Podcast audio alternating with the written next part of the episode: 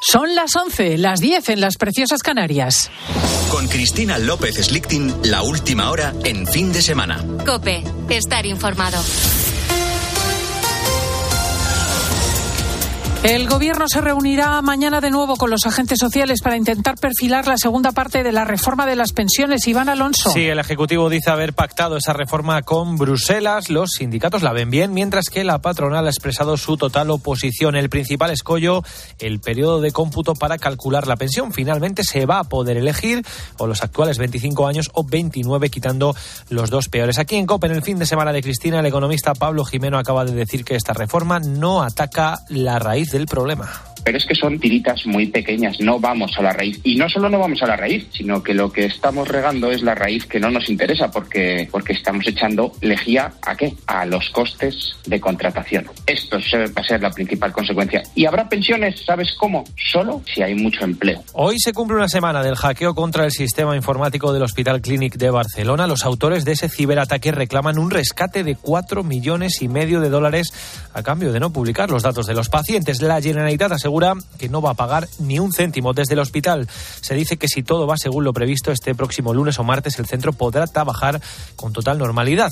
Durante esta semana, debido a ese hackeo, se han tenido que dejar de hacer, por ejemplo, más de 300 intervenciones. Una de las razones por las que el sector sanitario es un blanco de interés para los ciberdelincuentes reside, de hecho, en la falta de personal formado en ciberseguridad en el sector y también en la obsolescencia de los equipos informáticos. Dipak Daswani hacker y experto en ciberseguridad. Los ciberdelincuentes no, no distinguen entre valores o integridad a la hora de atacar un objetivo. Los hospitales pueden suponer un rédito económico muy grande, igual que otras instituciones. Atacar un hospital siempre será desde el punto de vista del rédito económico para los ciberdelincuentes, un buen blanco, ¿no? A pesar de injusticia o la inmoralidad que se supone. Y los expertos vaticinaban que este 2023 sería el año de las llamadas trabajaciones, que consisten en irte a un destino vacacional, trabajar desde allí y así no gastar días de vacaciones en tu empresa. En COPE nos hemos preguntado si esto es o no legal. Antes de nada, conviene recordar que siempre es preferible pactarlo con tu empleador, Ana Rumí. ¿Hasta qué punto es legal? Pues lo explica en COPE Ana Gómez Hernández, abogada laboralista y presidenta de la Asociación Nacional de Laboralistas. Siempre que haya sido acordado por escrito, porque el contenido del acuerdo de trabajo a distancia exige como mínimo que se recoja desde dónde va a trabajar la persona. Por lo tanto, tiene que especificar si es su domicilio o si es otra vivienda. Unos acuerdos que estableció Alberto con su empresa, que ahora se dedica a trabajar desde Candelera en Ávila, teniendo, ojito, por compañeras a las montañas. Candelera está en un enclave espectacular con un entorno natural. Eh, muy bonito, increíble, pero claro, desde, desde los balcones, desde las ventanas, se ve la montaña, estamos a los pies de la Sierra de Gredos y se ve pues, pues todo, es una zona con mucha vegetación y es pues muy bonito, la verdad, y muy, muy relajante al mismo tiempo. Eso sí, puede llevar a que incumplas tu horario y por ello te sancionen, por lo que lo mejor es acordar estas trabajaciones previamente con tu empresa. Con la fuerza de ABC. Cope, estar informado. Y en plena polémica por el caso Negreira, la Liga sigue su marcha además con un partido precisamente del Fútbol Club Barcelona, Luis Calabor. El equipo blaugrana juega hoy en Bilbao ante el Athletic Club en Samamés a las 9 de la noche tras la victoria ayer del Real Madrid ante el Español por 3 a 1. Saca 6 puntos al conjunto blanco ahora mismo y si gana volverán a ser 9 la ventaja que tiene con el conjunto de Carlo Ancelotti. En el Barcelona volverá Robert Lewandowski en el equipo de Xavi tras recibir el alta médica en la jornada de ayer. Precisamente ayer, en la jornada 25 de la Liga Santander, Valencia 1, Osasuna 0, los Che salen del descenso y meten al Sevilla un partido con polémica y con quejas por parte del equipo navarro en pleno jolgorio arbitral. Ojo a lo que dijo su técnico Diego Barrasate en rueda de prensa. No, estoy muy enfadado con el partido que hemos hecho, pero por eso también. Creo que la semana demuestra un poco lo que queremos entender, pero es difícil de entender. Creo que Osasuna ha sido ejemplar desde el lunes. Hacemos un esfuerzo, queremos calmarnos, bajar las pulsaciones, entender ciertas cosas, pero visto la semana, desde el lunes a hoy, se me hace muy difícil seguir creyendo en esto. También el Cádiz emitió un comunicado quejándose de los arbitrajes. Además, Celta 3, Rayo 0 y Elche 1, Valladolid 1. Hoy a las 2, Mallorca, Real Sociedad, 4 y cuarto, Sevilla, Almería, 6 y media, Villarreal, Betis. Y además en tenis, triunfos en Indian Wells de Carlos Alcaraz ante el asturiano Kokinakis y de Paula Badosa ante la también española Nuria Parrizas para pasar a la siguiente ronda. Sigues en COPE, continúa ya a esta hora con Cristina el fin de semana. Pues muchísimas gracias, Iván Alonso. Nos juntamos dentro de una hora para más noticias. Y aquí Aquí seguimos, efectivamente, ahora en el espacio del amigo del programa. Fin de semana de Cope con Cristina.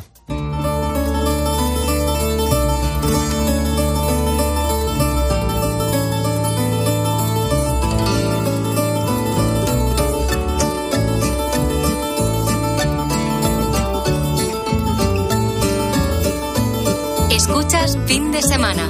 Con Cristina López Slichting. Cope, estar informado.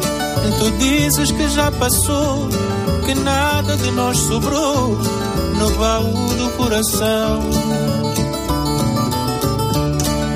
E que a vida continua, pois até tua lua nasce noutra direção.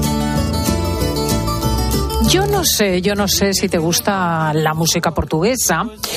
Si te dejas llevar por la saudade, qué, hermosa palabra, ¿no? Eh, es algo más que nostalgia o añoranza.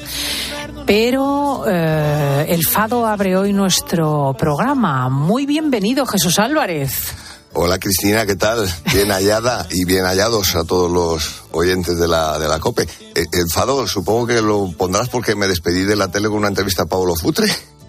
Pues eh, no andas descaminado, pero ahora manosearemos esta cuestión portuguesa. Yo no sé si has pensado alguna vez que tu relación con Portugal es más estrecha de lo que pudiera parecer y de hecho voy a aludir a una teoría, que es así la conoces fijo, la teoría de los seis grados de separación. Ah, sí, sí, sí, me suena, me suena. La que une a cualquier persona del mundo con cualquier otra a través de seis puntos. Eso se puede hacer extensivo a lugares o a circunstancias.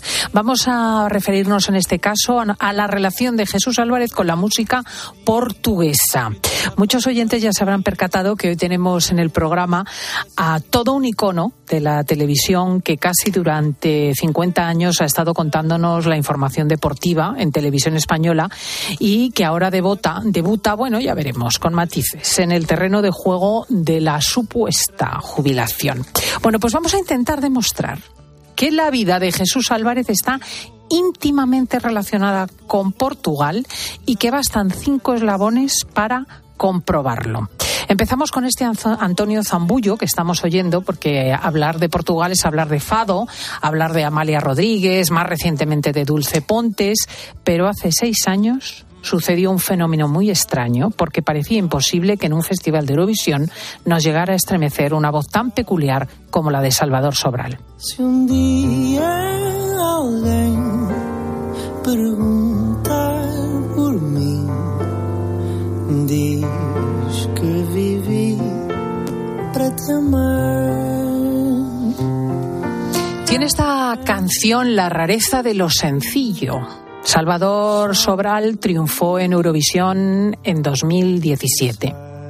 49 años antes, España ganaba por primera vez este certamen con una canción que todos no sabemos.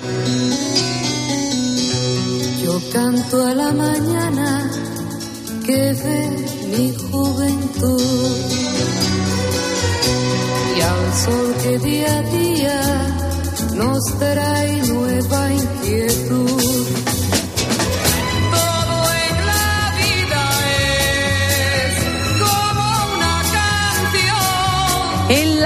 Se hacía con el primer puesto en la edición de 1968, pero no era la única, la voz de Masiel, la que entraba en nuestros hogares, porque el comentarista de televisión española era el padre de nuestro invitado, uno de los pioneros de la televisión en España, el inolvidable Jesús Álvarez García.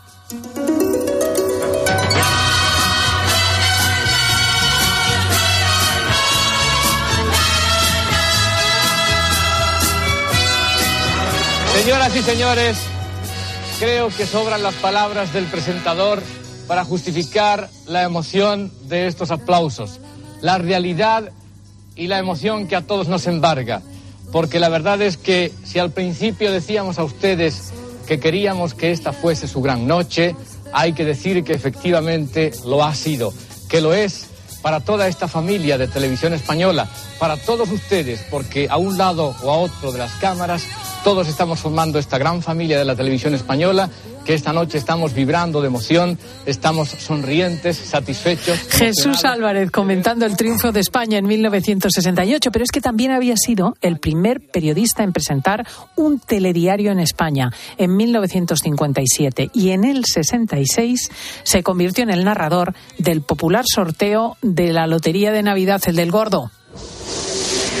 14.772, 25.000 pesetas, 23.460, 25.000 pesetas. Bueno, señores, vamos a ver qué emoción se siente cuando se extrae un premio tan importante. Pues bastante, y sobre todo para a la gente que le damos el premio, pues es mucho más orgulloso. Hemos anudado ya tres eslabones de la cadena que une a nuestro invitado Jesús Álvarez con la música portuguesa. El primero fue Salvador Sobral, el segundo el triunfo de Maciel en televisión y el tercero el sorteo extraordinario de Navidad. Y vamos por el cuarto que nos trae el recuerdo de una película.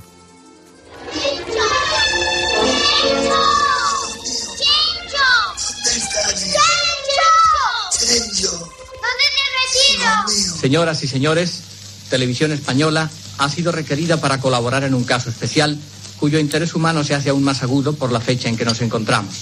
Traemos hoy a nuestra pantalla a un matrimonio atribulado, los padres de una familia numerosa, una gran familia, el menor de cuyos hijos varones se ha extraviado anoche. Se nos ha perdido. Efectivamente, se trata de la gran familia, con Pepe Isber, Alberto Closas, etcétera. ¿Quién era el locutor que avisaba de la pérdida del pequeño Chencho?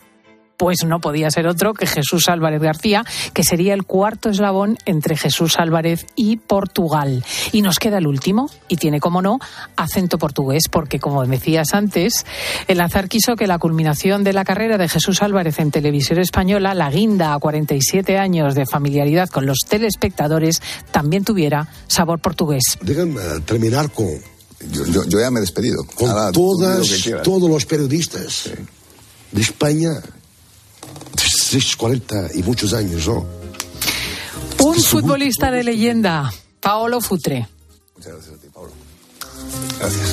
Se não sabes o que é fado, sem ter sombra de pecado, sem traições, corações aos baldões e paixões de elas, se não fazes uma ideia. Paolo Futre despedía con este sentido agradecimiento a un periodista que ya forma parte de la leyenda de la televisión en España. Le faltó decirte muy tu obrigado. Se lo dije yo. bueno, bueno, estoy, estoy atribulado de todas estas emociones que, que- que me están viniendo a la, a la mente con, con este recordatorio sonoro que, que me habéis hecho. No sé dónde habéis sacado tanto material de mi padre, que no lo tengo ni yo. Pues Eh, es que Jesús García Arcilla, aquí presente, es eh, nuestra caja de las sorpresas. Y efectivamente, tú probablemente no, sorpresa, no sospechabas la íntima relación con el país lusitano. Pues para nada, pero me encanta, ¿eh? Yo he, estado, yo he estado muchas veces en Lisboa, he estado en Comporta, he estado en Faro, he estado en... eh, bueno, pues en Oporto, en todos estos sitios. Ha pasado solo un mes de la grabación eh, el programa con Paolo Futre que se emitió un 10 de febrero. Era Álvarez Café, el espacio de entrevistas que hacía nuestro invitado de desde 2020 en Teledeporte. Casi, casi cinco décadas eh, ligado a la misma empresa, que eso en este oficio, desde luego, hoy es impensable e insuperable. Sí, es verdad. Yo la verdad es que cuando empecé tampoco esperaba estar tanto tiempo. Bueno, porque cuando empiezas no sabes qué va a ser de tu futuro, es- tienes muchas ideas en la cabeza, muchas cosas por hacer y vas haciendo. Y van pasando el tiempo y vas, eh, sigues en la misma empresa y sigues, sigues, sigues hasta que te tienes que marchar, te obligan a marcharte. Entonces, Que es impresionante cómo pasa el tiempo. Cuando, cuando echas rápido. así la vista atrás, ¿qué te viene a la cabeza? Pues eh, que yo veo ahora fotos de cuando empecé y digo, a mí, a mí ¿cómo me dejarían... em- Entrar. no, ¿cómo me dejarían ponerme delante de una cámara si tengo cara de niño? Es verdad, pues yo te enseño fotos ahora y, y dices, pero bueno, pero si, si es un niño, pues efectivamente yo con 18, di- con 19 años me puse delante de una cámara en televisión y, y- y me dejaron, no lo debía hacer tan mal, pero me dejaron, bueno, fueron... Fueron momentos especiales de la historia de nuestro país y seguramente pues querían un poco de, de aire fresco, querían renovar un poco las, las caras típicas y tópicas que había habido hasta esos momentos en televisión, que bueno, pues que, que fueron poco o poco a poco teníamos que, que relevar los más jóvenes. Y, y por eso yo creo que me dejaron, pero si no, no, no me lo explico, digo, pues soy un niño. La verdad es que a- a- repetirías recorrido si tuvieses que elegir el todo un recorrido laboral. Seguro, seguro, pero pero sabiendo todo lo que me iba a suceder, cambiaría algunas cosas de, de ese recorrido. Algunas piezas. Es que yo no te veo como jubilado. ¿eh? Yo tampoco, tampoco. y, y, lo quiero reivindicar porque digo, a mí me jubila Televisión Española, pero a mí no me jubila, no me jubila la edad, ni me jubila el espíritu, ni las ganas de hacer. Ya me jubila una circunstancia que es un convenio colectivo que nosotros tenemos, bien aplicado o no, que eso, eso se verá, porque desde luego las condiciones por las que, eh, o que recurrían en ese convenio para jubilar a gente con, como yo con 65 años, pues eh, no se están cumpliendo, en el sentido que no está entrando gente nueva, no se están convocando posiciones, o se dice que se van a convocar pero no sale la fecha. O sea, es un poco, queda un poco en el aire, ¿no? El caso es que con 65 nos vamos y, y, y, no sé si esos puestos se cubrirán ahora, mañana o dentro de, de 15 años, no lo sé. Mm, así le va a la televisión, la verdad. Eh, lo que veo a es a Jesús Álvarez impecable como siempre. Viene con un jersey verde pistacho, una camisa blanca, tiene la misma cara de chaval, pero tiene cara de niño. Muchas gracias. Y, y una de sus señas de identidad en la pantalla ha sido siempre su aspecto impecable, sus apariciones elegantes, traje, corbata, pañuelo en el bolsillo de la chaqueta, hasta que fue posible. Eh, bueno, en mi caso yo creo que ha sido posible siempre. Hubo una recomendación, hubo una directriz que, pues no sé si por, eh, por ese cambio, esas nuevas eh, normas o esa nueva imagen que se quería dar de, de, la empresa, pues que se recomendaba que no se usase, o incluso se llegó a decir que no se usase, no lo sé, no recuerdo muy bien. A mí en maquillaje me lo dijeron, oye, que no te puedes poner el pañuelo. ¿Cómo? me puse dos. ¿Cómo? no, bueno, no lo sé. Mira, yo en ese sentido, con el tema del, del vestuario, a mí de pequeño me, me enseñaron que con una chaqueta y una corbata no te equivocabas nunca. Y, y, bueno, es lo que he tratado de hacer nosotros como, como periodistas o como presentadores que nos hemos puesto delante de una cámara y hemos entrado en los hogares, entramos sin pedir permiso a la gente, por lo menos entra bien, entra elegante, entra vestido correctamente para que no, no chirríe tu presencia en las casas, en los hogares, en los comedores, etcétera. Entonces, Se agradecería un poquito esta norma en todos los ámbitos públicos, ¿no? Incluido el Parlamento, incluidos los, las escenas eh, políticas, en fin. Voy a proponerte, yo no sé si te gusta jugar, Jesús Álvarez. Me gusta jugar a, a juegos de azar. Me gusta hacer deporte. No sé si eso es jugar. No, no, a jugar, a jugar. Vamos a hacer, vamos, voy a. Almus, almus. Almus. Ah, mira, juegas sí. Almus. Bueno, pues te voy a proponer un juego para hacer esta entrevista. Es la primera vez que lo planea así Jesús García Arcilla. Yo estoy un poquito Ay, madre, asustada. Con, conejo de indias. no, no, no te hemos tomado como no. conejillo de indias, ya verás. Eh, te va a entregar él, Jesús, una cosa, un sobre cerrado que viene a tu nombre. Aquí está, aquí veo sobre qué tengo que hacer. Es de la lotería, que es el, el, el número del, del sorteo de, de, del 22 de diciembre. No me digas. No sé si el sobre ya te dice algo. ¿Lo abro o qué? Mm, espérate, hemos dicho antes que en la fecha de que la fecha del 22 de diciembre fue muy especial para ti en una etapa de tu infancia. Veo que no te acuerdas de algo que pasaba en tu casa, así que te voy a pedir que sí, que lo abras. Bueno, no sé, yo seguía los sorteos de la lotería que hacía mi padre, como, como tú has recordado antes, como habéis recordado con esas con esas imágenes, bueno, con esas imágenes iba a decir, se nota, que, se nota que vengo de la tele, ¿verdad? Vamos a ver, loterías y bueno, estas son las, estas postales que nos, que nos eh, traía mi, mi padre cuando terminaba el sorteo, a mi hermana Bárbara y a mí, que nos hacía mucha ilusión porque eran unos, unos packs fabulosos con, con esto, con postales de la lotería, con recuerdos, bueno, una cosa Efectivamente, que hay una serie de postales relacionadas todas con el sorteo y cada una tiene un número sí. que está relacionado con tu vida. El juego mm. consiste en que vuelvas a meterlas todas en el sobre. Sí. Tú mételas todas. Bueno, esta, esta me gusta. Tú mételas todas. 2033. Y... bueno, vamos a jugar al azar. Entonces Venga. tú mételas eh, todas en el sobre de nuevo. Sí. Eso es. Y no vamos... hay que barajarlas ni nada de eso, ¿no? Bueno, puedes barajarlas, sí. Puedes, eso, como si fuesen naipes, ahí estamos, una baraja. Aquí, la mayoría no, solo he visto los números en algunas, ¿eh? el resto no he visto nada. Nada. Venga, y ahora, está. una vez cerrado el sobre, puedes sacar una. Vamos a ir sacándolas de una en una, de, man, de tal manera que hoy va a ser la suerte la que vaya ordenando la entrevista. Qué bueno. Venga, esta saco. Vamos a verle a dar al bombo imaginario.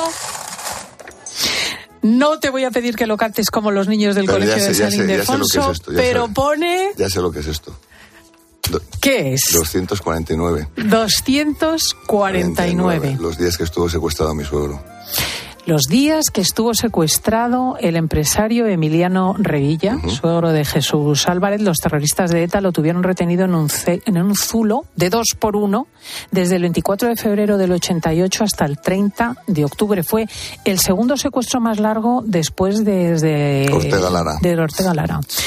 ¿Cómo os enterasteis de la noticia? ¿Estabais en la tele?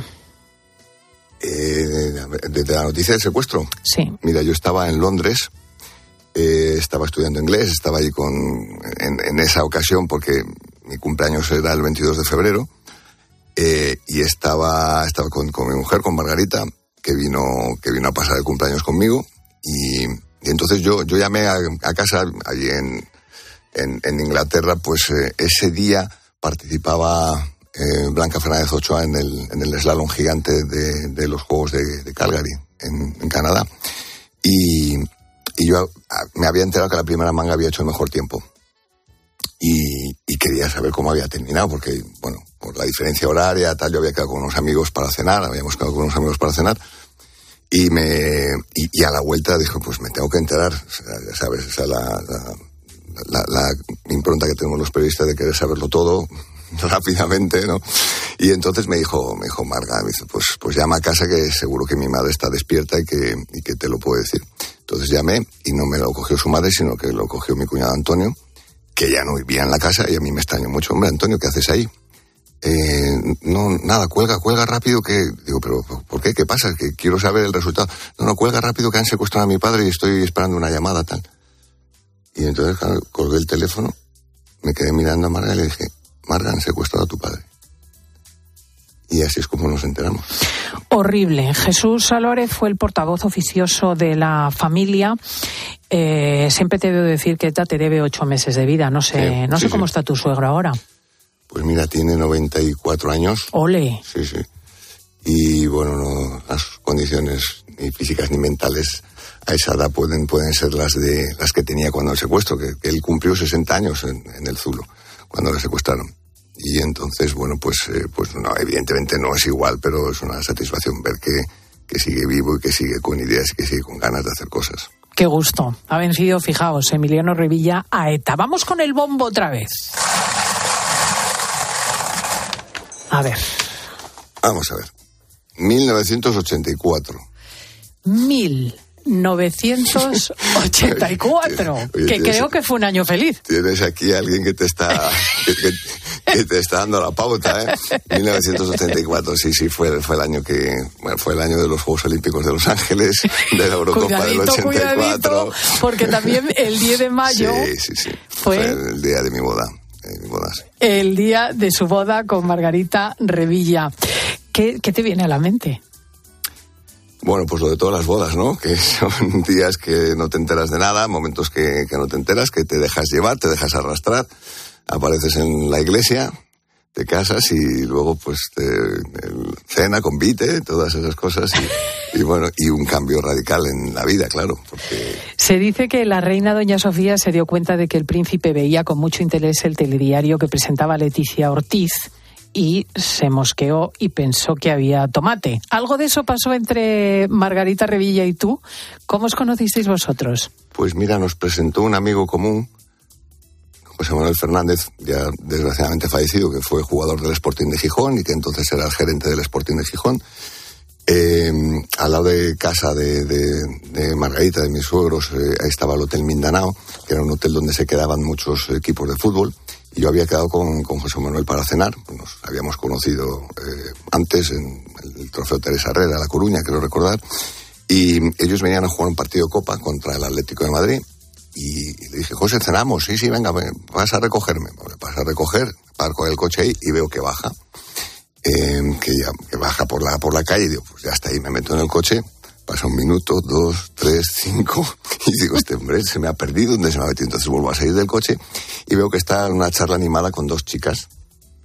Entonces me acerco y digo, José, mira, mira, mira, que te voy a presentar tal. Y entonces me presento, dice, mira, esta es una amiga mía, que se llama Rosa, y esta es Margarita. Y ahí me presento a Margarita. ¿Y te gustó? Eh, gustó, claro, claro, sí, sí. No, claro, claro, no. Sí, Hay sí. gente que se va No, enamorando bueno. paulatinamente. Bien, evidentemente, eh, fue, yo había quedado a cenar con él, digo, sí, sí, muy bien, pero, pero venga, vámonos a cenar. Y entonces dijo, bueno, y les dijo, vamos a estar luego en tal sitio, eh, dijo Margarita, me parece. Entonces, pasaros si queréis luego. Bueno, pues ya no me acuerdo si nos pasamos o que al día siguiente nos vimos o lo que sea, ya no, no recuerdo muy bien. No recuerda muy bien. Vamos con el, el siguiente número. Venga.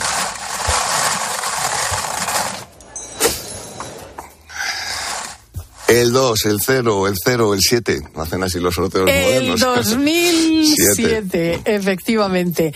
Quienes solo te hayan visto dar las noticias en el telediario pensarán que no es posible, pero Jesús Álvarez Mm. también es capaz de soltarse la melena y sobre todo los pies y dio un ejemplo en 2007 con la participación en Mira quién baila. Sí, sí, sí. La verdad es que no, no recordaba el año. Mira, pero en cuanto has dicho que quien, se, quien diga que Jesús solo tal ha sido capaz de hacer más cosas, digo, ya está, me ha, tocado bailar. Pues eh, mira, esto fue un reto. Yo no había bailado nunca ni me gustaba el baile, cierto. ¿eh? De, hecho, en la boda yo creo que bailé medio vals porque no, me, no, vamos, no, no tenía ni idea. Y entonces un día, me parece que fue con motivo de los, eh, no sé si 50 años de televisión española, nos hacen una foto a todos los presentadores, a todos los rostros conocidos en el, Hotel Villa Magna aquí en Madrid. Y a mí, casualidades del destino, me toca al lado de, de, de Poti, Poti Castillo, el coreógrafo, de gran, gran personaje gran amigo, por cierto. Y, estábamos, eh, se me queda mirando, yo venía a hacer el telediario, venía con mi chaqueta, corbata, pañuelo, como tú has definido antes, y se me queda mirando, me mira de arriba abajo, y digo, ¿qué miras, Poti? Dice que eres, tú eres carne mira quién baila. Digo, pues estás equivocado, porque a mí ni me gusta el baile, ni, ni sé el baile, y casi ni veo el programa. Dice, por eso, no sabes qué gran bailarín vamos a hacer de ti en la academia de Mira quién baila. Pues no, que quedó cuarto. Eh, Sí, sí, sí. Sí, yo, yo siempre he sido más de retos que de metas, ¿no? Porque la meta dices, bueno, voy a hacer esto, pero lo, lo haces y ya se acaba como gran meta de tu vida, ¿no? Yo soy de retos permanentes, pero de retos. Entonces, para mí era un reto de nu- nunca has bailado, nunca te ha gustado el baile, vamos a ver qué son ¿Y capaces te de ha hacer. quedado de ti el en la gusto por el baile o no? pues la verdad es que no. Eh, no, porque me tenía que haber enganchado nada más terminar, que yo pues me defendía. De, de hecho, en bodas, bautizos, comuniones, etcétera, etcétera, todas las, todas las mujeres querían bailar conmigo. Yo decía, pero que yo no sé bailar, señora. Yo no- Sí, sí, sí, que yo te he visto en la tele. Y digo, bueno, pero me ha visto bailar un baile determinado con una bailarina determinada, con una coreografía determinada. Yo no sé bailar. No se lo creían. Y tenía cola para sacarlas a bailar. Entonces, no, si hubiese en ese momento hubiese cogido, me hubiese dado por, por coger un- una academia de baile o lo que fuera, pues seguramente hubiese podido eh, defenderme. Ahora me da mucha rabia, porque ahora no sé bailar ni sevillanas. Vamos Fíjate. con la siguiente Ah, bola. Vamos, Vamos con la siguiente bola. aquí tenemos. El 1976. A ver, a ver, a ver. Aquí tengo al ayudante, a Jesús García Ercilla. Pues esa fecha te resulta absolutamente familiar, seguro o no. El 16 de mayo del 76 creo que fue la primera vez que apareciste en televisión en un programa informativo semanal que se emitía los domingos al mediodía y se llamaba Siete Días con Joaquín Soler Serrano. Casi nadie al aparato. Joaquín, la verdad es que fue para mí un, un- bueno, un, fenómeno. Era un periodista que dominaba todos los medios, prensa, radio, televisión. Él había estado trabajando ya en Sudamérica, bueno, en España, obviamente también. Eh, tuve la oportunidad de conocerle en la, en la radio, porque yo empecé en una emisora modesta de la calle Ayala de Madrid, La Voz de Madrid. Y allí le conocí y por circunstancias del destino, pues eh, estuve colaborando con él mm, durante dos o tres meses en un programa que él hacía por las mañanas que se llamaba Rompiendo el Aire. eh, noticias, información, música. Y, y cuando terminó aquella etapa, no, no, no, no tuvo posibilidad de, recompensarme económicamente, pero me dijo, algún día intentaré pagarte lo de la radio, Jesús. Yo dije, bueno, pues, pues si llega ese día, pues muy bien. Y un día que estaba en casa estudiando, estaba yo en segundo de, de, periodismo, de ciencias de la información, y estaba estudiando los exámenes de verano, hacía mucho calor durante el día, fue una ola de esas tremendas de calor que hace el mes de junio en Madrid, y me dedicaba a echarme la siesta por la tarde y a, y a estudiar por la noche. Y en mitad de una siesta de aquellas, pues me empezó a sonar el teléfono, el teléfono no es como ahora que tienes un teléfono móvil, que tienes un teléfono en la mesilla, ¿no? estaba en la otra punta de la casa el teléfono, hasta que después de 20, 14 llamadas, como se suele decir, pues cogí el teléfono y era Joaquín Soler Serrano que me dijo, hola Jesús, ¿sabes quién soy? Soy Joaquín Soler Serrano, ¿te acuerdas que te dije que un día intentaría pagarte lo de la radio? Digo, sí. Me quedé muy sorprendido. Me dijo, pues ese día ha llegado, me han hecho director de un programa de televisión y quiero que seas el presentador. ¡Pam! Se me cayó el teléfono. ¿Qué ¡Qué guay! Se te cayó el teléfono de la Sí, hombre, emoción. se me cayó el teléfono. digo, Fíjense no- lo no que es una vocación, ser, ¿eh? No puede ser. No puede ser. Y efectivamente, yo, yo, yo enseguida le dije, sí, sí, claro, Joaquín, encantado. Y yo cuando colgué el teléfono dije, vaya, ¿en qué lío te has metido, Jesús? Si yo tenía 19 años. O, Y ahí empezó, ahí empezó la aventura. Vamos al bombo otra vez a ver Venga. por dónde sale la cosa. Que ya se lo está empezando a pasar bien, Jesús Sí, Álvarez, con me- el método me este. gusta, me gusta. Esto no te ha pasado en la vida. Mira, un año antes. ¿Qué pasó? 975.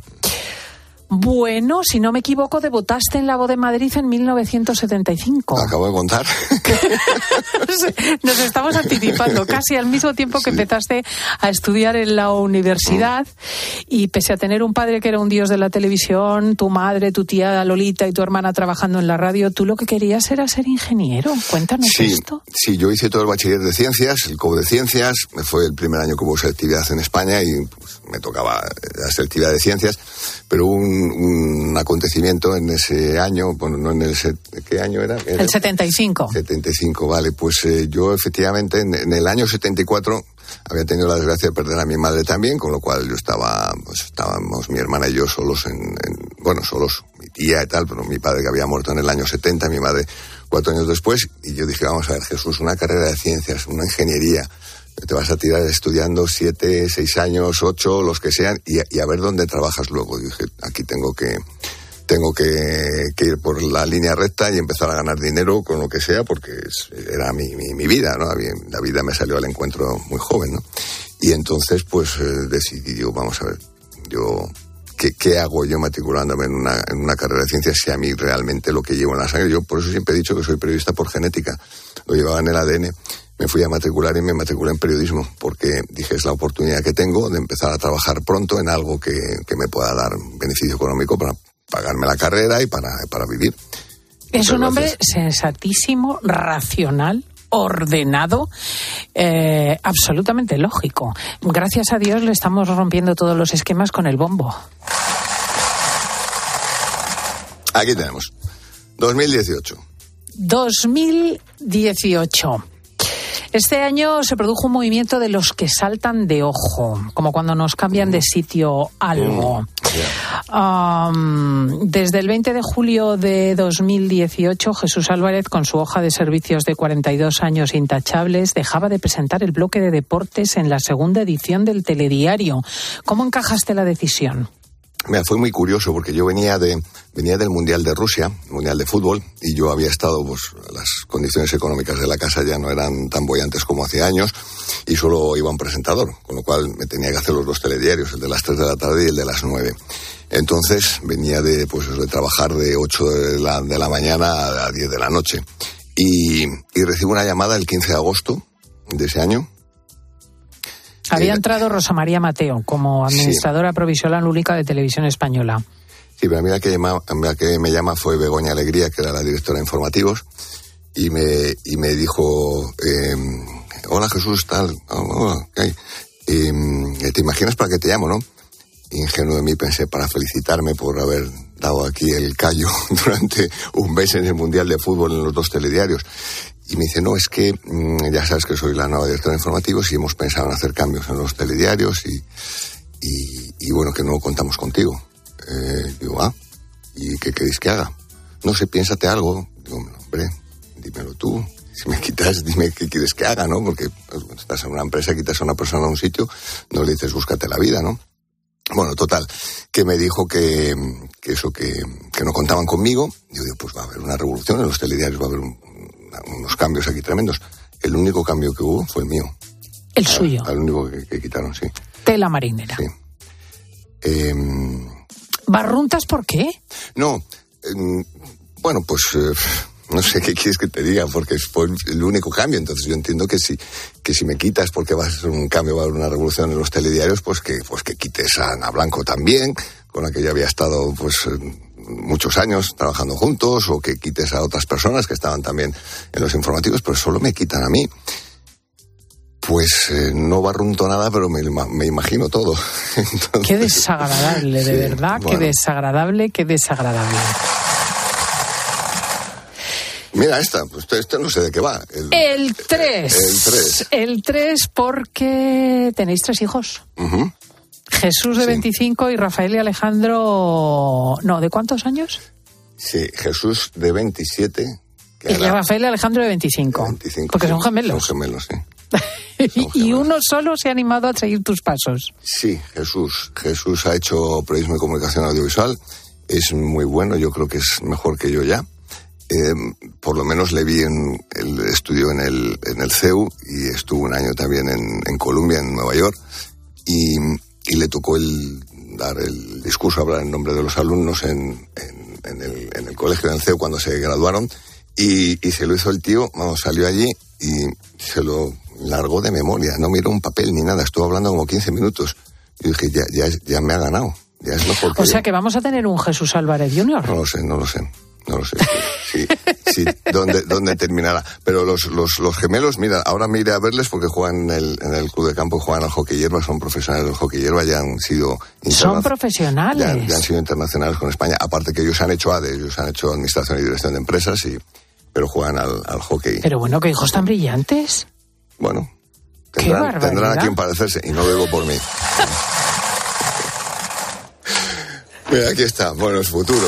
El futuro 2033, imagínate. 2033. ¿Cómo te ves dentro de 10 años? Que ese es un vértigo que tenemos que hacer a nuestra edad. Todos, querido Jesús. Pues no lo sé, porque tampoco hace 10 años me, me- me veía como me ve ahora. Entonces eh, han pasado muchas cosas en la vida, ¿no? Y, y realmente no sé cómo me veo dentro de 33, pero a mí- o sea, en el 2033 para mí me gustaría pues seguir mi trayectoria, seguir mi trabajo, seguir mi, mi profesión periodística, seguir disfrutando de la vida, seguir disfrutando de, de- de- bueno, pues eso, de, de- de todas las ¿Pero cosas. tienes algún sueño? Porque es importante tener un sueño. Decir, no he visitado Tailandia. Eh, quiero... No, yo en eso, mira, afortunadamente, y esto es un tema que le tengo que agradecer mucho a, a Televisión Española, yo digo que me siento un privilegiado por haber tenido la oportunidad de estar, eh, como se suele decir, en el sitio adecuado en el momento oportuno, haber podido viajar por todo el mundo, haber estado en grandes acontecimientos deportivos donde hay mucha gente que literalmente mataría por estar allí y haber podido tener la oportunidad de contar las, las- los grandes triunfos de los deportistas españoles. Eso, eso me ha entusiasmado. Entonces, yo, en ese sentido a, a televisión le debo todo. Eh, a mí en el 33 pues me gustaría seguir ligado al periodismo, evidentemente, haciendo otras cosas, haciendo lo que hago ahora, pero eh, evidentemente ya en otro medio, ¿no? Porque ya en ¿Te ves televisión en otra cadena de televisión? nunca se sabe. Yo siempre digo que, que lo que venga bienvenido, o sea, que lo que sucede conviene, ¿no? ¿no? no suelen decir eso, que lo que sucede conviene, pues, pues no sé lo que sucederá, pero seguramente será conveniente. Ha recorrido el camino pues con Luis Mariñas, con Pedro Piqueras, con Ana Blanco, Mm. con Ernesto Saez de Bruaga y también con doña Leticia Ortiz. ¿Sigues manteniendo algún contacto? Bueno, la veo alguna vez cuando coincidimos en algún, en algún acontecimiento, en algún, algún lugar, en alguna, bueno, alguna circunstancia. Eh, quiero, quiero aclarar una cosa, porque, a ver, mm, últimamente me han hecho muchas entrevistas, eh, tanto de, de- radio, prensa, para las, televisiones digitales de, de los medios informativos, y, estoy un poco asombrado, un poco asombrado de cómo se descontextualiza una anécdota y se hace una gran noticia, ¿no? Eh, me ha pasado en muchas, eh, muchas circunstancias, en, varias anécdotas que he comentado, pero una de ellas la que comenté es, es que cu- cu- cuál era mi tratamiento con, con la actual reina, ¿no? Cuando nos veíamos. Yo le sigo llamando Leti. eh, porque no me sale decirle majestad o decirle señora, porque, porque es que durante, durante toda mi vida el contacto que he tenido con ella ha sido Leti. Entonces, mm, quiero decir que esto es una anécdota. Yo no he descubierto ningún apodo ni ninguna historia, porque, a ver, a mí veo titulares y dicen, un jubilado de televisión desvela cómo, cómo apodaban a la reina de España en televisión española. Pero si es que yo no he desvelado nada, pero si es que era como la llamábamos. O sea, es que, bueno, Pero perdóname, además en castellano, hacer de Leticia Leti es lo normal. es lo como, normal. es como el que hace de Manolo Manu. Y de Cristina Cristi claro, y de. Jesús Chus. Exactamente. Entonces, no veo, pero es que se ha descontextualizado y lo mismo que, que dicen eh, Jesús Álvarez, muy disgustado, eh, critica lo mal que le han tratado después de 47 años en televisión. Yo, si yo, ya que televisión, yo no la critico, si estoy súper agradecido a televisión. Que la salida no haya sido todo lo correcta o no como me hubiera gustado porque tenía un par de proyectos que presentar y no hubo nadie que se dignara a escucharme, pues eso es otra cosa. Pero eso son circunstancias, eso son personas y seguramente eso era un problema de educación yo creo que las personas no hacen a las instituciones, ¿no? La institución está por encima de las personas y, para mí siempre Televisión Española un respeto, una consideración y un amor eh, impresionante, pero, pero evidentemente pues, las personas no son las instituciones. Pues ahora que lo tengo que despedir, lo voy a poner en un brete, porque hemos visto que es impecable de presentación y de aspecto, pero le voy a preguntar para despedirme qué sería lo último que le prestaría a una persona que conociera, pero que no fuera de su círculo más íntimo. Atención que tienes tres posibilidades. Tu pluma, tu reloj o tu coche. Pues seguramente mi coche antes te despedirías del coche que de tu pluma o tu reloj. Sí, claro, porque mi pluma me ha acompañado durante 47 años de profesión en los telediarios. Mi reloj es el que me marca la hora y el que me marca la, directriz y el tiempo que tengo para hacer las cosas. Y mi coche, pues me puedo ir en autobús, aparte que yo normalmente por Madrid voy en moto, o sea que el coche. Creo que esta respuesta dice mucho de cómo es Jesús Álvarez. Ha sido un verdadero placer. Creo que le queda mucho por delante, porque sigue teniendo cara de niño y un aspecto impoluto y en muchos sitios pues gusta que uno entre en casa de otros adecuadamente aderezado. Gracias por haber estado con nosotros. Cristina, tengo que decir, bueno, agradecer a Jesús toda la documentación que ha, que ha traído aquí, que ha estado muy bien, que me, me gusta el sistema. Y a ti decirte, Cristina, que tienes muchos seguidores entre mis amigos. ¡Oh, qué guay! Sí, porque te he contado que hay, hay algunos que les he dicho, y que mañana me, me entrevista Cristina la copeta. Hombre, pero si yo la oigo, yo la escucho. pues a esos amigos les mandamos un abrazo fortísimo, como al resto de todos nuestros oyentes, y a Jesús uh, una brillante, una brillante carrera. Gracias. Gracias a vosotros.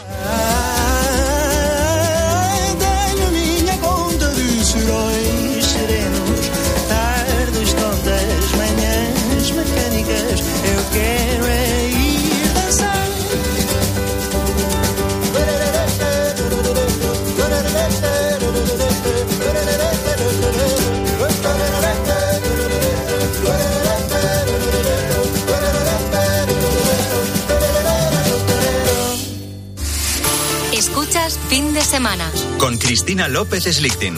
Cope, estar informado. Este domingo. Oye, este domingo 22 grados.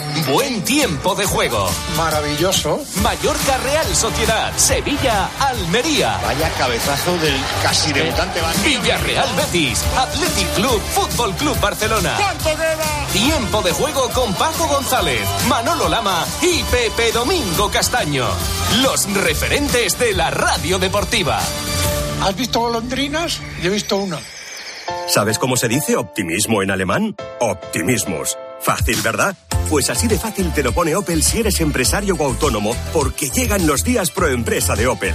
Solo hasta el 20 de marzo condiciones excepcionales en toda la gama Opel. Descubre la tecnología alemana del futuro. Ven a tu concesionario o entra ya en opel.es. Escuchas fin de semana. Y recuerda, la mejor experiencia y el mejor sonido solo los encuentras en cope.es y en la aplicación móvil. Descárgatela. Si eres profesional de la construcción o la reforma, en Leroy Merlin estamos contigo, con más productos, más stock y mejores precios. Además, te ofrecemos más de 120 tiendas en todo el territorio nacional con horarios especiales de apertura desde las 7 de la mañana y un equipo de asesores para empezar la jornada contigo y con tu negocio. Únete al Club Pro y descubre muchas más ventajas. Leroy Merlin, ahora más pro. Hay palabras que pueden provocar una verdadera reacción en cadena. Ion Aramendi reta a dos equipos rivales para demostrarlo. Tensión, acción y 150.000 euros de bote en un concurso encadenadamente divertido. Juega con nosotros. Reacción en cadena. De lunes a viernes a las 8 de la tarde. Los mejores concursos se viven en Telecinco. A la hora de alquilar, ¿experimentas el pánico de elegir el inquilino adecuado? ¿O confías en la selección de un inquilino solvente y fiable a los especialistas en protección a propietarios? Cada día somos más los que disfrutamos de la protección de alquiler seguro. Llama ahora al 910-775-775. Alquiler seguro. 910-775-775. Houston, veo unas lechugas flotando en el espacio. ¿Y un cocinero? Y espera, un mecánico.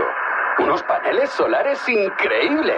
Haz que tu empresa gire alrededor del sol y crezca de forma más sostenible e independiente. Sistema solar EDP con paneles solares, baterías y monitorización, sin inversión inicial. Ahorra hasta un 30% en la factura eléctrica. Descubre esta oferta en edpenergia.es barra empresas. El ahorro final en la factura de la luz dependerá del consumo, del tipo de instalación y de la potencia contratada. Consulte condiciones en edpenergia.es barra empresas. Si das un mal paso. Ibuprofeno. Enrolón, enrolón. Si haces un mal gesto. Ibuprofeno. Enrolón, enrolón. Ibustic alivia el dolor muscular y la inflamación leve, de forma sencilla y fácil de aplicar. Tortícolis, lumbalgias, contracturas, con Ibustic el ibuprofeno. Enrolón, enrolón. De Farmasierra Laboratorios. Y para mayores de 12 años. Lea las instrucciones de este medicamento y consulte al farmacéutico.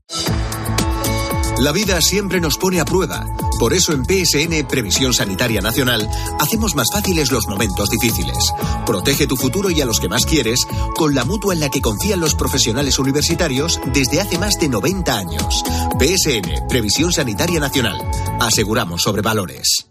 Todas las mañanas, sí, sí, de verdad. Me levanto y es lo primero que pongo. Carlos Herrera, me encanta, vamos. Es un creador de opinión. Ah, me parece un informador extraordinario. Redes sociales, no sabes qué es verdad, qué es mentira y siempre tener buenos servicios de información es importante. Paco González, Manolo Lama y Pepe Domingo Castaño. El mejor programa de fútbol. Menudo máquina, Manolo. COPE es más que una radio. ¡Ah, sí, la COPE, claro! ¡Fantástico, me encanta! También en cope.es y en tu móvil.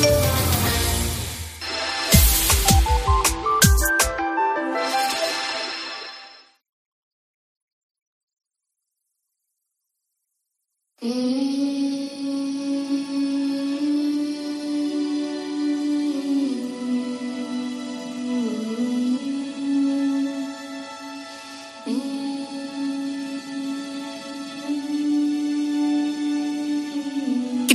López Slichting. Fin de semana. Cope, estar informado. Lift me up,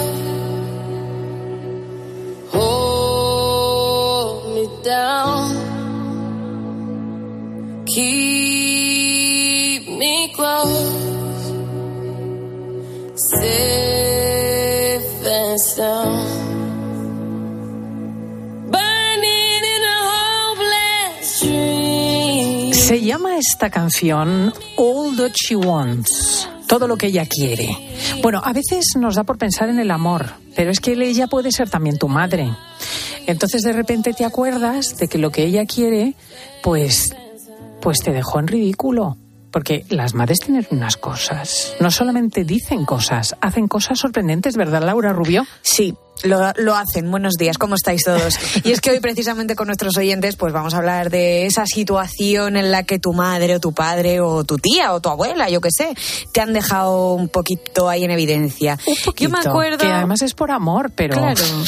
Yo me acuerdo... chiquitín, mi chiquitín. y tiene 32 años, es que, chiquitín. Es que lo que voy a contar yo ahora es tal cual esta situación. Un amigo mío cuando ya íbamos a la universidad, éramos mayores, llegamos a su casa un día y su madre, ¡ay, mi pichica de oro! Delante de todos los amigos. Mi pichica de oro. Marcote. A la palabra No, me pichica ha entrado como avispa. Claro, claro, Pero...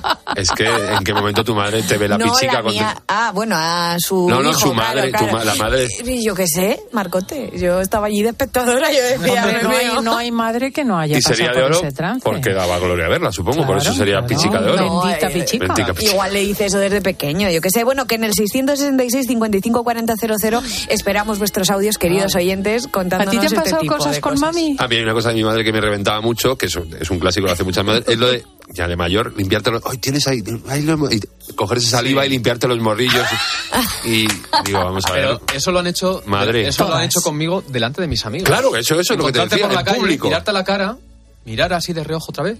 Uy, pues si tienes ahí no sé qué. En público, en Chuparse el dedo y pasártelo por la cara. Frotarte. Sí, sí, sí, la sí, sí, sí, cabeza, sí, cuando O, o la un- uña incluso. ¿eh? Sí, sí, sí, sí, la- no, Bueno, bueno. yo ¿En qué chupaba, porque claro, yo también soy madre, no solamente la he padecido y era más guarra que la pelos yo, porque se me cayó un chupete de un niño al suelo y lo chupaba. Porque con tal de que el chaval en determinada circunstancia no se pusiese a berrear, prefería quitarle yo la arena con un poquillo de baba. Vamos a, vamos a cantar un poquito, ¿no? Sí, vamos, no, esta es Rihanna y que esta, esta canción está nominada esta noche a los Oscars, que son los Oscars. Y es que es curioso, Rihanna, que ha vuelto a los escenarios después de un tiempo sin estar, y es, es que Rihanna es tendencia, no solo de música, sino de moda. ¿Está embarazada? eh, creo que está así un poco pregnant. Lo sí. anunció Es que el otro día vi una la Super Bowl, Sí. a tope. Salía con barriguita Claro. ahí en la Super Bowl. Y, y eso, he pensado artistas que son tendencia de música, que pueden escuchar los chavales jóvenes de ahora, pero también son tendencia eh, de moda. O sea, tienen un look bastante agresivo. Por ejemplo, hay una chica. Agresivo, me refiero, ojo, eh. Por ejemplo, esta que empezamos, no, esta tiene un look bastante. Bueno, no, tampoco clásico, es Dualipa.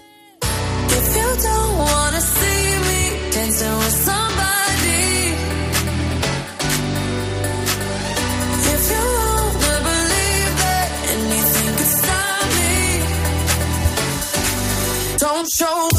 Dualipa, a la que le gusta sobre todo vestir de metales, brillis, brillis, pechos en ristre Sí. y minis reventonas. Oye, aparte, es que eh, está con. Está, está trayendo Y la transparencias. moda. Y transparencia. La moda que de los. ¿eh? No- siempre no hemos es estado hablando del retro de los 80 que está dando la turra mucho tiempo. Pues eh, Dua Lipa, a- aparte que está espectacular, es una mujer que es. Vamos. y Es, el amor de Jorge Armenteros, Sí. Dualipa. Está, ¿Ah, tre- sí? está tremendísima además y es de, fi- es de Donatella Versace, es imagen de Donatella Versace yo ¿Ah, creo. sí? de Versace. Ah, y luego aparte eso que, explica también los brillis, brillis. que trae la moda retro de los 90 y de los 2000. Es que dices, joder, si es que, pero es que hace 20 años de eso, cuidado, y 30 años. Pero nunca pasa de moda. Y tiene un look, ya te digo, dice mucha transparencia, mucha... Es que es, ahora hecho de menos a Carmen Lomana. Bueno, tú sabes bastante de moda, ¿no? pues ¿Verdad? tiene un look hago todo lo- muy apretado, de cueros y brillis, brillis y metales prietos. Alguien se ha dado por aludido por ahí. eh, Sí. reventones y llamativos. Mira, el amor de el amor de Sinceros. está espectacular y solo voy a decir una cosa, es una enamorada de Madrid. ¿Sí? Cada vez que puede se escapa. Estuvo hace tres semanas aquí, Pero vino de- un viernes por la noche, Oh. estuvo viernes sábado, Le el domingo, sobre todo la noche, ¿eh? el sábado comió con Pedro Almodóvar y el domingo se fue a Londres. Es amiga de la motomami de la Rosalía. Amiga, sí, que saldrá luego también. Bueno, un Ah, chico, un chico de estos eh. también que está muy de moda musicalmente y que está muy de moda, de tendencia de moda, es Harry Styles, que así que tengo.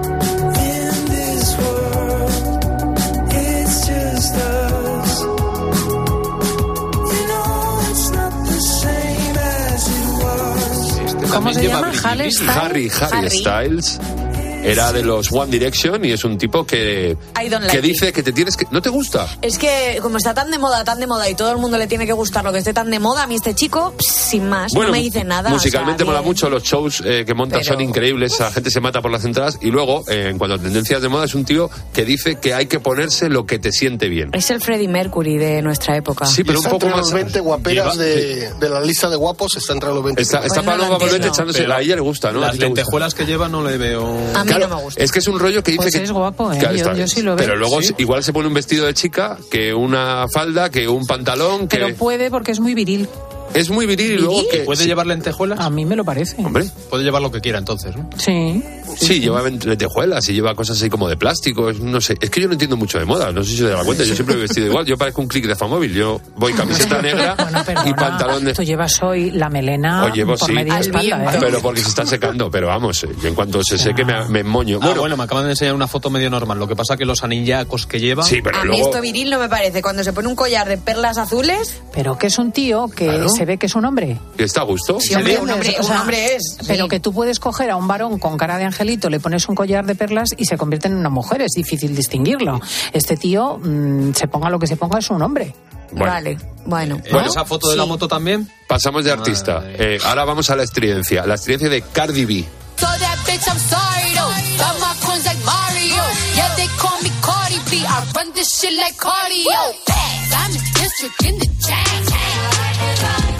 Uy, estas, estas eh, Eh, son... no es la misma, es la- es la misma, lo que pasa con tres eh, outfits distintos. Ah, estas son el, el trasero por excelencia. Las- Sí, este- tipo las curvas, sí, Un poco las chori. ¿no? Eh, sí, un poco choni, pero esta eh, Tipo Georgina. creo que fue una entrega de premios vestida de, de vagina o algo así, o con un vestido que parecía una vagina o que simulaba.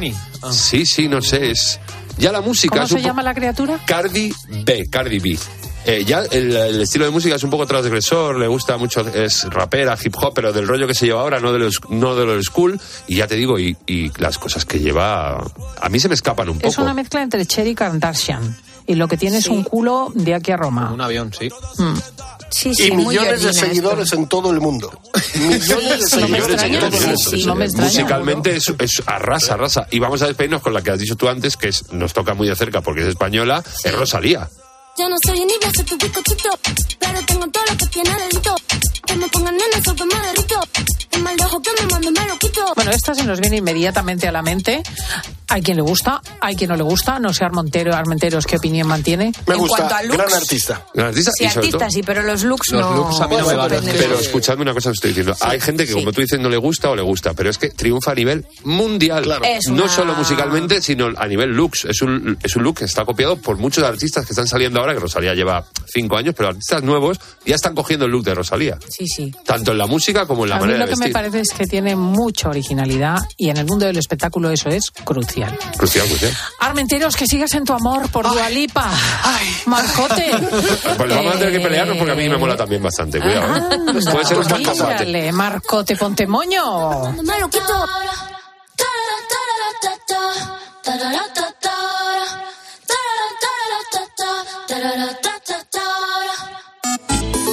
Sigue también a Cristina López Slichting en Twitter en arroba fin de semana cope y en facebook.com barra Cristina fin de semana.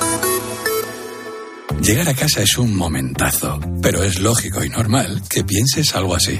Lo que más me preocupa cuando pienso en mi casa son los y si. y si entra alguien y si ha pasado algo. Pues para eso necesitas Securitas Direct, porque su alarma cuenta con sensores en puertas y ventanas por si entra alguien, respondiendo en 20 segundos avisando a la policía. Porque tú sabes lo que te preocupa y ellos saben cómo solucionarlo. Llama ahora al 900-666-777 o entra en securitasdirect.es. Escuchas fin de semana. Y recuerda, la mejor experiencia y el mejor sonido solo los encuentras en cope.es y en la aplicación móvil. Descárgatela. ¿Y tú? ¿Por qué necesitas fluchos? Porque es tiempo de pensar en lo que te gusta, en la moda que te hace sentir vivo, chic, casual, sport. Nueva colección de otoño-invierno de Fluchos. La nueva moda que viene y la tecnología más avanzada en comodidad unidas en tus zapatos. ¿Y tú por qué necesitas fluchos? Fluchos. Comodidad absoluta. ¿Tú sabes cómo reclamar una factura de la luz? Yo tampoco. Por eso soy de Legalitas. Porque cuento con expertos que me ayudan a solucionar los temas que yo no controlo. Por solo 25 euros al mes puedo contactar con ellos todas las veces que quiera. Hazte ya de legalitas en el 900-100-662. Legalitas. Y sigue con tu vida. Correr un maratón es un gran reto. Llegar a la meta del Zurich Rock and Roll Running Series Madrid te cambiará la vida. El 23 de abril vuelve con un nuevo recorrido más monumental y tres distancias: maratón, media y 10 kilómetros. Inscríbete ya en rockandrollmadridrun.com, que se agotan los dorsales. Habituallamiento oficial al campo.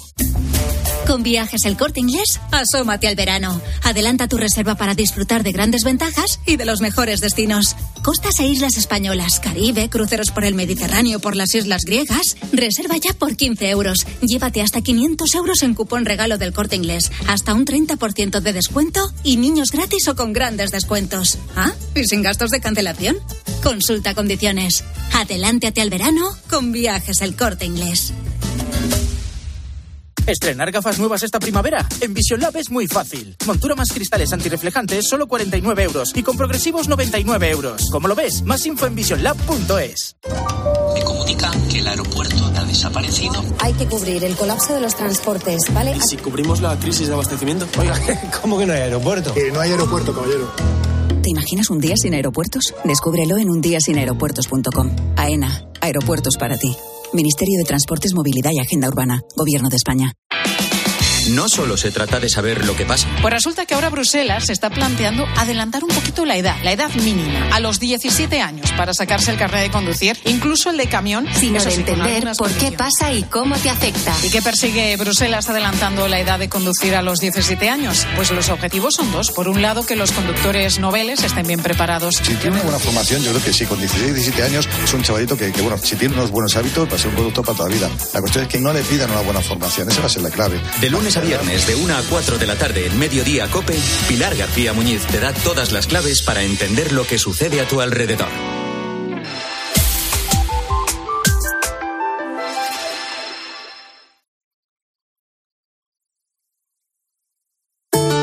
El ángel del Señor anunció a María.